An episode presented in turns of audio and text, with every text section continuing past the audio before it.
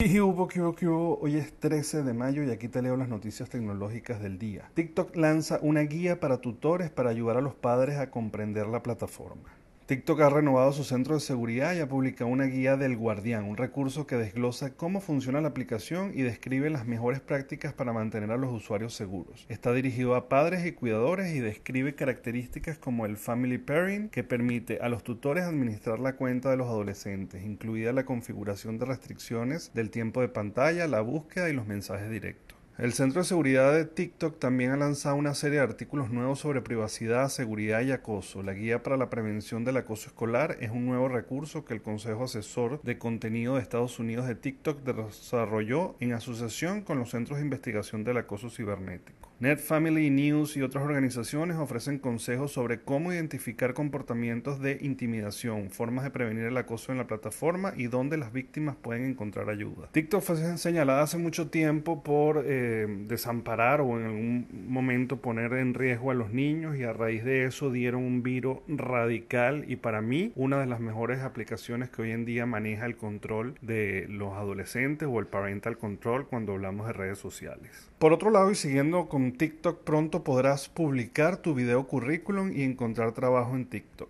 El hecho es que TikTok está probando una nueva herramienta para ayudar a sus usuarios a encontrar trabajo conectado con empresas que busquen candidatos. Según Axios, este programa piloto que visto de otro modo ayuda a las empresas a usar TikTok para encontrar talentos se está probando en fase beta con un grupo de empresas. TikTok habría contactado con grandes marcas incluyendo ligas deportivas para que participen.